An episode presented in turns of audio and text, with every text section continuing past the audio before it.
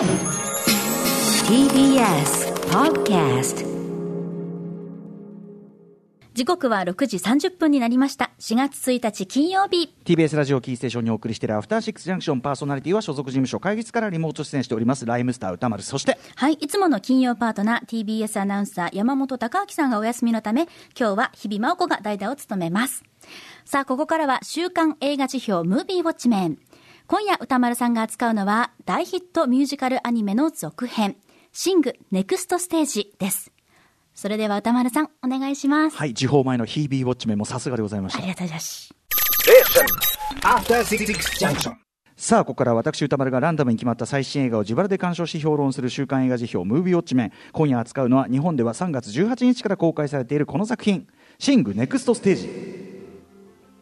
日本では2017年に公開された、えー、イルミネーションスタジオ2016年の作品ミュージカルアニメ「シング」の続編です。コアラのバスタームーンが支配人を務めるニュームーン劇場は地元で大人気となっていた。しかしバスターにはエンターテインメントの聖地クリスタルタワー劇場、まあ、要するにあのラスベガスを思わせるレッドショアという地域があって、えー、クリスタルタワー劇場で自分のショーを披露するという夢があった。その夢を叶えるため夢た、えー、仲間たちと大都会へ飛び出すのだが声の出演は前作のメインキャストに加え新たに U2 のボノが出演。びっくりですよね。まさかの、えー日本語吹き替え版では新キャストとしてこのボノに当たる役を、えー、ビーズの、えー、稲葉浩志さん、えー、あとねあのビビッシュのアイナ・ジ・エンドさんが参加されているということです、えー、監督を務めたのは前作に続きガース・ジェニングスさんです。脚本も務めていらっしゃいます。ということで、えー、シングネクストステージ見たよというリスナーの皆さんからのメール、えー、たくさんいただいております。ありがとうございます。メールの量まあ普通なんですけどね。結構ここから時間も経っちゃってるっていうのがあるかもしれない、えー、賛否の比率は褒める人がおよそ4割。えー、そして同じく4割程度の人が良いところもあったけど悪いところもあるという意見だから全面的にわーっていうよりは、えー、いいところはあるんだけどちょっとあるいはそのん問題はあるけどもいいとかそういう人が多かった。主なアメリカンはストーリーは前作から落ちるものの歌唱シーンの素晴らしさは相変わらず前作同様クライマックスが最高だった。日本語吹き替えも良かった。などございました。一方ダメだったという方の意見は歌唱シーンは良いが安易な悪役や各キャラのドラマの薄さなどとにかく脚本のダメさが目立つ。主役のコアラバスタームーンが単なる嫌なやつに見えてしまった。ここはなかなか1作目から危ういところなんですけどね。はいというようなご意見ございました。代表的なところご紹介しましょう。じゃあこの方にしようかな、えー、レインウォッチャーさんです。前作からスケールアップし良い要素は引き継ぎつつ新しい挑戦を果たす誠実な続編でした。名曲わんこそばとでも言うべき感覚は変わらずちゃんとお腹いっぱいで帰ることができるし冒頭とラストに配置された2つの劇中劇はもはやシルク・ド・ソレイユみたいな相互大差に成長し盛り上げます。1作目で解決済み課題の焼き直しでもなく既存キャラの雑な改変もない。そして新たな課題を与えて答えを出す。玉石混交の続編映画界隈でこの安心感は貴重だと思います。今回の課題はアイデンティティの揺らぎ。前作が志望校に合格するまでとすれば今回は入学後の話で新たな目標や他者との関わりに直面します。前回は内側に閉じていたのに対し今回彼らが今回戦うのは外部とのコンフリクトです。圧力ね。仲良しごっこだけでは開けない。外の権威や評価、えー、そして優れた存在との出会いと葛藤強調。それらの成果がちゃんとラストステージにおけるキャラキャラクターのパフォーマンスに結実していてカタルシスにつながる様は見事です。なるほどな。そうか、えー、ムーンは変わらずトニー・スターク並みの迷惑最高おじさんですが、えー、解決法がほぼ精神論だし、えー、物語上どうしても発生するご都合主義的な歪みだったりヘイトは他のキャラの代わりに引き受けているという意味で座長プロデューサーの役割をもったいにこなしている気もしました。そんな役汚れ役はムーンが勝手れてる。その点ではその名前ムーンつまり月も周囲の輝きを受けて初めて光る存在としてぴったりだと思います。なるほどななるほどな、えー、3作目があるとしたら次は彼が他の誰かのために輝ける存在になる話でしょうか。今回アッシュやロジータが垣間見せた他者へのケア寄り添いがヒントになるかもしれませんというレインボーチャーさん。なるほど。ちょっとあのー、後ほど言う私の表とはですね基本的にちょっとテンション違うんですけどなるほどなと思いました。はい。あのー、ありがとうございます。こういうのいいですよね。あとねこれも褒めてる方でニーナさん。えっとね、えー、シング続編はひたすら音楽の心地よさとパワーに圧倒され大いに泣いて笑って感動して過呼吸になりそうなくらい嬉しくなってしまい何年かに一度出会えるような最高の一本でしたと。でねいろいろ書いていただいてイルミネーションスタジオのペットシリーズやグリンチもそうですが全方位に配慮して合格点を取ろうとする作風ではなく多少へっぽこな部分があっても目指すものを伝えたいことが明確でそこに一心に向かう徹底した純粋さ潔さには敬意さえ感じます。これもなるほどな。確かに、ええ、いいですね。あの褒めの意見。なるほど。ということで私が大体どういうテンションかってあるかもしれないでもすごくこれは説得力あると思います。ありがとうございます。こういうの嬉しい。一方ダメだったという方虎三郎さんシングネクストステージ前作が大好きだった分大きく落胆してしまいました前作はコアラのバスタームーンがあまり周りに迷惑をかけながら自分の欲望を叶えるというのが基本プロットでありながら物語の推進力は周りのキャラクターたちが歌を通じて、え、通じて、えー、抑圧している自分を何とか表現しようとする切実な部分が担っていました。しかし今作では分かりやすい悪役を退治してコアラの手段を選ばない欲望計画欲望計画の成就が推進力の大部分を担ってしているいるためしまっているため最終的な着地もこれっていい話なのかなというような気分になってしまいます、え一応周りのキャラにも葛藤と成長的なものが用意されていますがそれも基本的には偶発的に乗り越えていくだけな上最初からコアラの計画に乗り気ではなくそれに付き合わされた末も強制された結果というのがいい話とは思いません。新キャラも15年隠居だった割にはあっさりほだされたり、えー、ベッドに突っ伏しているのみであまり葛藤と成長の部分をしっかりと見せてもらえなかったりとスケールが大きい割にいまいち盛り上がりに欠けてしまいました。歌の素晴らしさなど含めいつものイルミネーション映画ぐらいの楽しさは担保されていますがイルミネーション作品の中でも突出していたシングの続編としてはかなりがっかりしてしまいましたというご機嫌でございます。皆さんありがとうございます。ということで、えー、私もシングネクストステージ新宿バルトナイン深夜で、えーと、字幕。そして東宝シネマズ日比谷で吹き替ええー、2種類見てまいりました。特に平日昼といってもまあ春休みなのもあって吹き替え版の方はお子さん連れやあとまあ中高生お若い方中心になかなかの入りでございました、まあ、上映中は思ったより皆さんおとなしい感じでしたけどね本当はもっと多分子供がワイワイいてなんかなんか一挙手一投足に反応があるようなところで見た方が良かったのかもしれないひょっとしたら今回は、えー、ということでイルミネーションスタジオ2016年の大ヒット 3DCG アニメーション「シング」えー、僕のこの映画辞表コーナーでは2017年3月25日に取り上げてこちら例によって公式書き起こしが今でも読めるのでぜひそちらも、えー、ご参照いただきたい。1作目に関してすごく僕が熱く語ってますので、はい。えー、少なくとも僕にとっては完全なアメテーター案件。最初はコクソン当たんねえかなとか言ってあのガチャ何回回してもシングが出てもうシングでいいですみたいなテンションでやったんですけど今となって本当ナーメテータ、えー、傑作名作と躊躇なく断言できるほど、えー、最上級に高く評価している作品です、えー、擬人化された動物たちの世界で繰り広げられる、まあ、あの既存の楽曲すでに広く知られた有名ポップミュージックとかが、ー、を物語に組み込んだいわゆるジュークボックスミュージカルっていうんですね。ジュークボックスミュージカル、えー、音楽劇にして群像劇という、まあえーと、僕の当時の表現だとズートピア足す井筒和之監督のこれまた名作「のど自慢」ズートピア足す「のど自慢」なんてことを言いました。あとまあ当然グリーですよね。みたいなのがあったりするって感じですけど。で当然のようにですね、えー、その歌が物語の中で、えー、有機的に本当に機能していく。その音楽劇としての秀逸さ。そしてそれをアニメーションで展開していく楽しさ。あるいは群像劇としての構成力。いずれもがですね非常にレベルが高いものだったというのもありますしレベルが高いといえばですねえー、これ日本語吹き替え版ですね、本当にね、えー、現在の日本のポップミュージックを代表する音楽プロデューサー、蔦谷光一さんと、えー、そしてこれも、えー、日本の現在の日本ポップミュージック界、えー、本当にもうトップの作詞家と言っていいと思います。石渡淳二さん、えー、そしてですね超ベテランの音響いろんなアニメ作品手掛けられてます。超ベテランの音響監督三間正文さん、えー、今回の「シング2ネクストステージでも、えー、続投されているこの最強トリオによるですね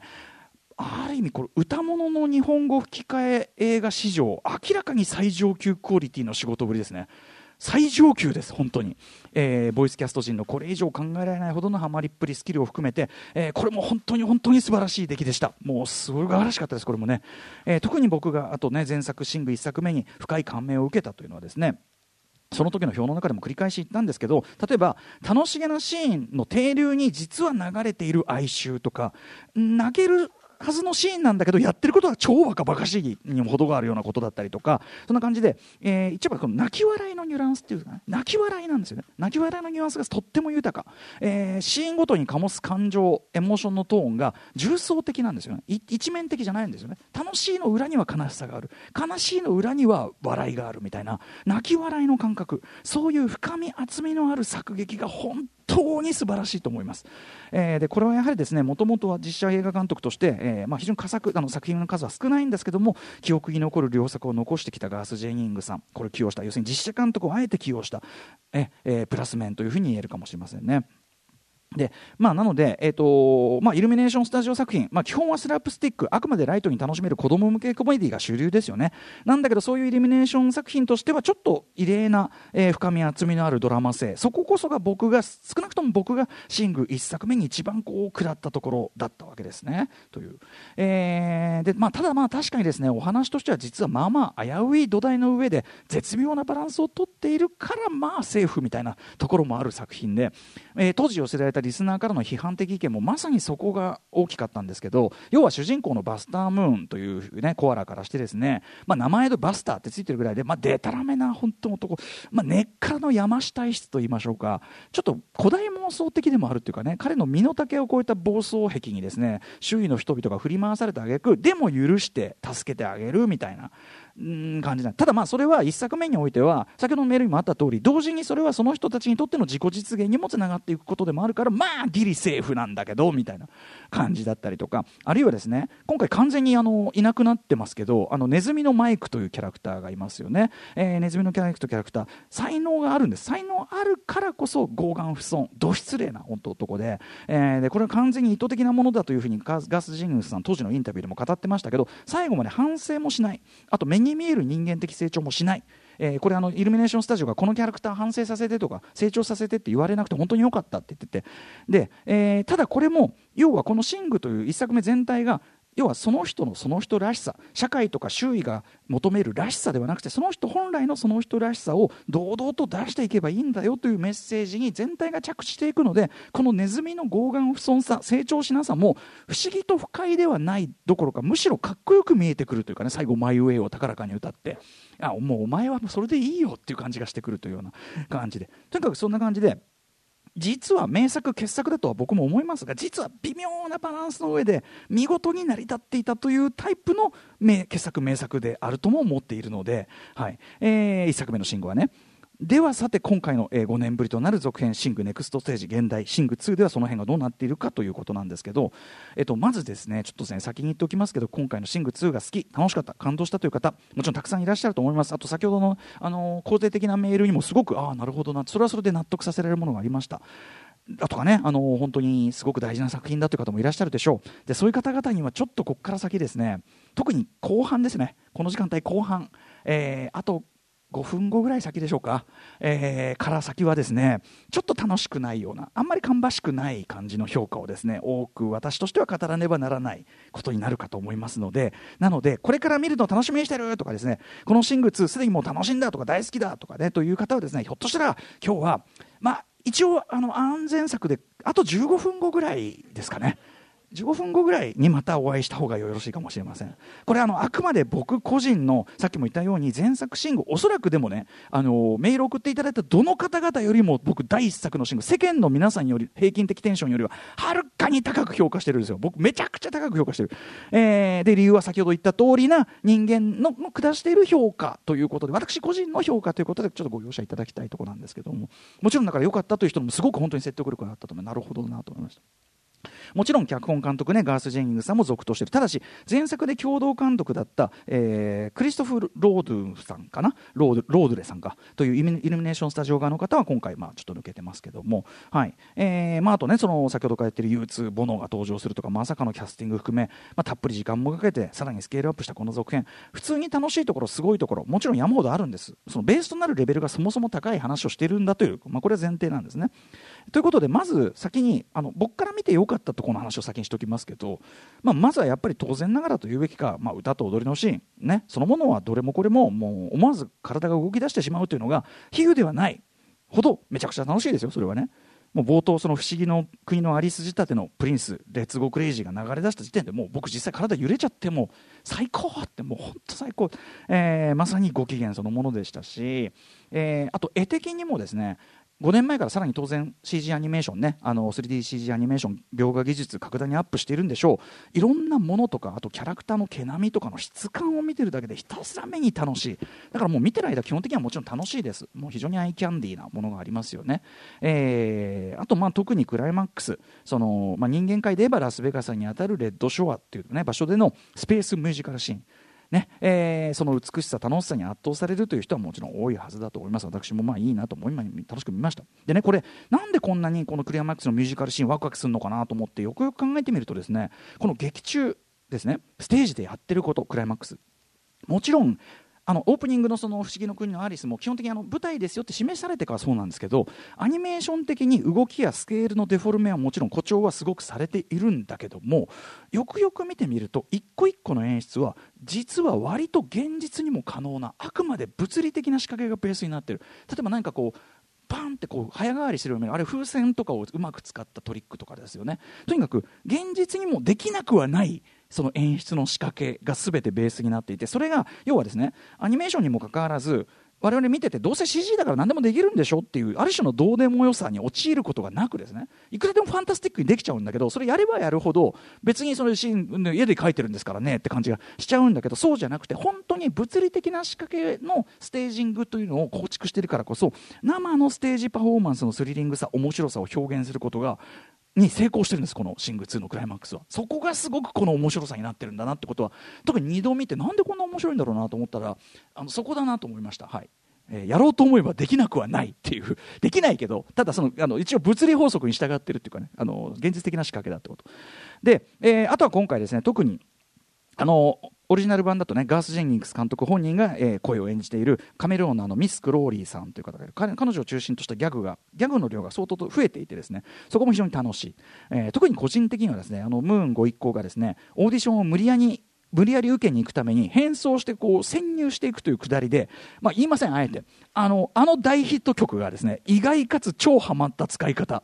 あのビもろもろめちゃくちゃははまってるし意外だしみたいな。もうここ声を出して笑ってしまいました本当に、はい。えーギャグ感覚も非常に冴えてるしもちろん今回の、ね、続編、えー日本語吹き替え版先ほどから言ってるように、えー、蔦谷好一さん三馬正文さん、えー石渡淳二さんという黄金トリオを続投してさらにハイクオリティあとボリュームも増えてます。ボリューミーな仕事を見事見事にやり遂げてます、えーこれね前回に続き前回あの蔦谷さんと三馬さんのインタビューが音楽なだりで載っててめちゃくちゃこれが勉強になったんだけど今回も、えー、と今回はですね蔦谷さんと、えー石渡淳二さんのインタビュー記事が音楽なだりに載っててこれがめちゃくちゃ充実してて細かいことまで話して石渡さんがなぜこのラインをこう訳したのかみたいなことまで、えー非常に書いてある種ですねこれね最高のシング2解説ですこれを読むのが一番いい。なので、正直僕なんかのぐちぐち、このなんか言ってるのよりですね、そっちを読んでもらった方がもう間違いなくいいんで、これもう本当に保証します。ぜひこれ、音楽なだりの記事読んでください。以上、おすすめです。ね。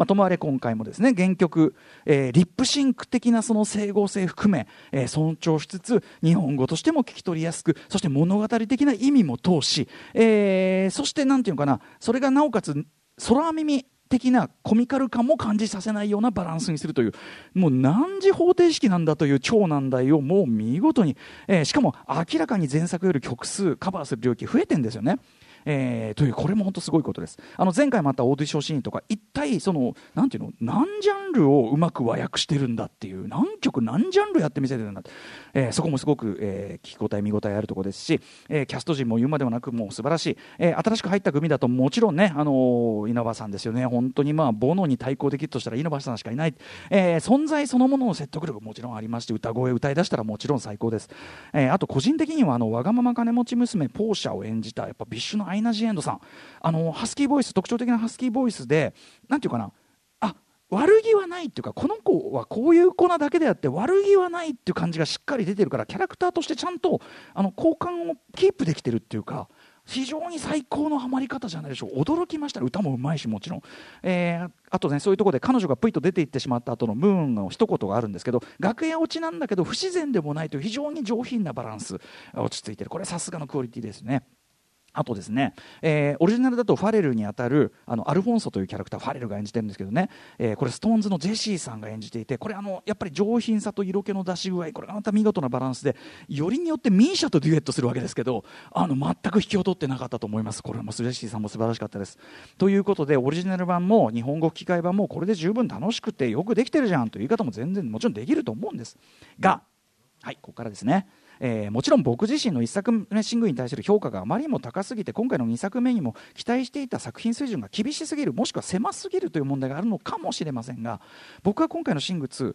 こう言ってる方多いですけど根本のお話が少なくとも前作にあった美点をあらかた失ってしまっている上に前日したようなですねもともとちょっと危うかったバランスもすっかり崩れてなんなら不快指数の高いものになってしまっているように私は思われます。えー、まず何よりですねさっき言ったように前作シングの最も素晴らしいことと私は考えている、えー、シーンごとに醸される情感エモーションの重重層性例えば泣き笑い的なニュアンスの豊かさが今回は全くない。えー、シンプルにスラップスティックなところが増えた。これはまあもちろん他のイルミネーション作品のバランスに近づいたとも言えますが、えー、シンプルにスラップ要するに笑わせどころは笑わせどころってなって一方、えー、主にやっぱりキャロウェイをめぐるエピソードに多い感傷的な場面は単に感傷的なまま、えー、ベタに提示されているのみになっているというなんつうかこう作劇に厚み深みがなくなっているというふうに私は思います、えー、でそれはなぜかといえばこれ引き続きのね登場メインキャラクターたちの葛藤が前作では元からずっと抱えてきた悩みコンプレックスつまり人生全体の問題だったのに対して今回はあくまでバスタームーンが無理やり設定したハードルに対してどうするかという割と目先のもちろん前作のそれと比べればぐっと軽めの話に終始する上にそれらを乗り越えていく起伏も軽いというかこれメールにもあった通り、まあ、偶発性に頼っていたりとか軽い感じがする、えー、あるいは正当な乗り越え方と言えなかったりするみたいな。で今回一番その、えー、深い葛藤を持っているのはもう新キャラクターのキャロウェイなんですけど金岸も割とあっさりほだされてしまうみたいな、えー、ところがあったりすると、えー、あるいはそのわがまま娘の葛藤の乗り越えもなんかすごく軽い感葛藤なのかなのかさえよく分かんない。ということで全体として今回話として軽いというのがある。で例えばですね、えー、その前作はそれでもねそのバスタームーンてめえの劇場の話だからクレイジーコアラデストロイドシアターって書かれても別にその俺このフレーズいまだに思い出して笑っちゃうんですけど、えー、まあ裸一貫そこからやり直しますってこの下り込みでまあ仕方ねえなで済んでたんですけど今回はそのねバスタームーンの古代妄想的なその暴走がですね一応高圧的暴力的なボスであるそのジミー・クリスタルという人が悪役ということになってますけど彼に対してムーンが嘘をついていること詐欺同然のやり方で資本を利用していることは事実なのでなんつうかいや本当に悪いのお前なんだけど感が否めずですね。要は前作前述した前作の絶妙なバランス。ムーンは確かにダメ人間だがというところが本当にダメなんだろうということになってしまうでクライマックスも前作は仲間たちと手作りしてるからまあ良かったけど今回なんだかんだでクリスタルの資本を利用しまくったままだしあと大道具さんとかも,、えー、もともと劇場好きだったスタッフ照明さんとか本当はいるはずですよね。そういう人に対するフォロー的な描写を一切していないのも僕はやっぱりステージアートに関わる人間としてパフォーマンスアートに関わる人間として常にもやりましたしまたあれだけ演目を厳しくオーディションしていたクリスタルが娘のキャスティングだけ急にクオリティ度外視なことを言い出すとかあるいはあの振り付けの先生がこれセッションの J.K. シモンズよろしくですねステージそのもののクオリティを下げかねないやり方で嫌がらせをしてくるとか全体にエンターテインメントとかパフォーマンスアートに携わる人たちの厳しさっていうのを歪めて描いてないかっていうのが僕は構後味悪いなと思いながら見てました。一方ムーンがですね、えー、そのミーナにラブシーンを一方的に要求する要するに非常に奥手な女の子にそれを要求するのとか彼女はもともとシンガーであってアクターを目指していたわけでもないのになんでこんなことを受け入れさせられているのか。悪い意味で昔からのエンタメ界芸能界的なやだみさえ感じてしまうような感じも見えるし。あとですねラストのラストこれがこれも大きい。あるサクセスをムーン一同が掴んで終わるんですけどそれにもえそっち前作で自分たちが成し遂げたことは実はちっぽけだったんじゃないかという今回の葛藤がそこから始まるわけですよね。でそれをねより工事の権威に認められてちゃんちゃんってそれが本当に解決なのそうじゃなくて本来の自分たちらしさとか誇りそこに誇りとか喜びを取り戻すつまり本へ帰るっていうことでこそクリアされるべき件なのではこれはっていうあるいはバスター・ムーンがついにそのダメ人間ぶり本当に突きつけられる。つまり見放されてしまうとか、えー、とにかくそういうですね2ならではの1作目の掘り下げあるいは相対化みたいなことをちゃんとせず単に要するに足しただけなんですよね。拡張しただけなのでお話なんかそのお話に終わってしまって僕としてはそれが残念でした「トイ・ストーリー」でいうとそのナンバリング作品じゃなくてあのキャラクターのスピンオフぐらいの感じっていうかそのぐらいの期待値で見ればよかったのかなって気もする。個人的には曇り時々ミールドボール2以来のがっかり2だったんですね。好きだった人すいません。ああということでぜひね劇場でウォッチしてください。すいません。時間が来てしまいました。楽しいとこいっぱいありますけどね。いいかも。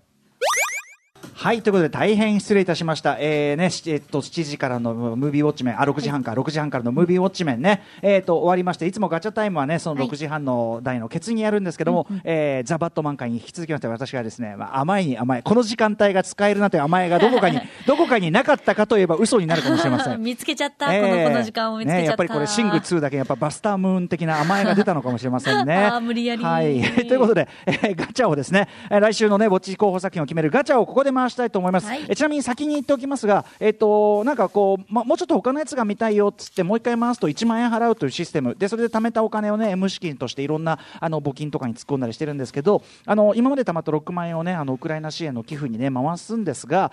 まあちょっと私の一存で、しばらくは、もう毎週、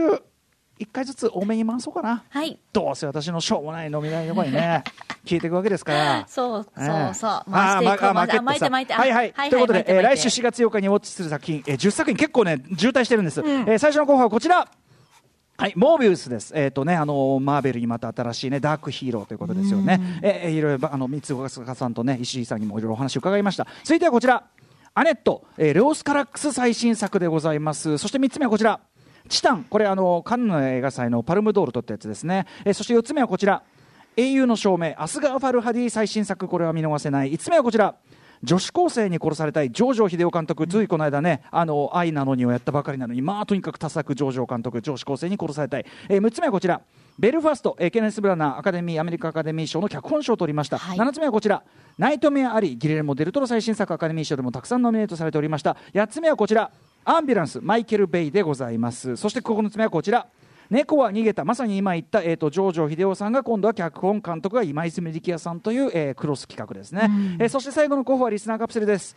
えー犬は最高さん初めてメッセージを送ります、えーありがとうございます。ぜひ見ていただきたい映画はガンパウダーミルクシェイクです、最高最高最最高でした、えー韓国アクション映画が大好きな私にはストレートに刺さりア女子のような主人公、えー魔女ザ・ウィッチを彷彿とする容赦ないアクション目に映るアクションシーンがう、えー眩しく美しくうっとりしてしまいました、えーまた女たちが力を持ち連帯し反抗すること殺し屋として力を持ち相手を勝利すること、えーこれらにこの映画には一貫した真偽がめ映画の意気込みに何涙が滴り落ちました。歌村さんにご覧になって評論していただきたいです。よろしくお願いします。これですねガンパウダーミルクシェイクあの他にも多くの方から熱い推薦メールをいただきまして、ああそうですかそうですかということで入れさせてカレン・ギランさんが主演でございますね。はいということで以上10作品。あレッツガチャタイムでもう何が出ようともう一回回すんで。はい。はい行ってみよう。レッツガチャタイム。はい行きます。このね次出るやつがかわいそうですよね。一番かわいそうなのは僕ですけどね。じゃあ一番かわいそうなのはウクライナの人々です。はいということで。ほい出ました。はい何を？7番。7番ナイトメア。リーああギレルモ・デルトロさん。これね残念ながらもう一回ガチャをはい。もう一回です。なんでこんなことしなきゃいけない。はいもう一回。また来週会いましょう。プーチンめプーチンめねえ本当にもうプーチンのせいだ。じゃあ行くよ。2回目行くよ。ドカン。さあ。何？4番 ?4 番英雄の証明アスガー・ファルハディ英雄の証明となりましたはい本日公開です、ギレルモ・デルトロさんには大変申し訳ございませんが、ね英雄の証明にしたいと思います。はい1万円はまた、えっ、と、いろんなね、人道支援のところに寄付させていただきたいと思います。はいということで、もうこの映画、えー英雄の証明見たよという皆さんからのメールも、感想メールをお待ちしております。また、歌丸にこれを見てほしいというような作品があったら、こちら同じメールに送ってください。歌丸アットマーク tbs.co.jp、歌丸アットマーク tbs.co.jp まで送ってね、ええっ、と、公式予告書書き起こしもですね、えっ、と、2010何年からずっと続いてて、あの、6年ぐらいかな、あの、本日のシングルの1作目のね、書き起こし非常に詳細なのが載ってますんで、こちらも見てみてくださいね。以上、週刊映画辞表、ムービーウォッチメンガチャ回しのコーナーでした。After Six Junction.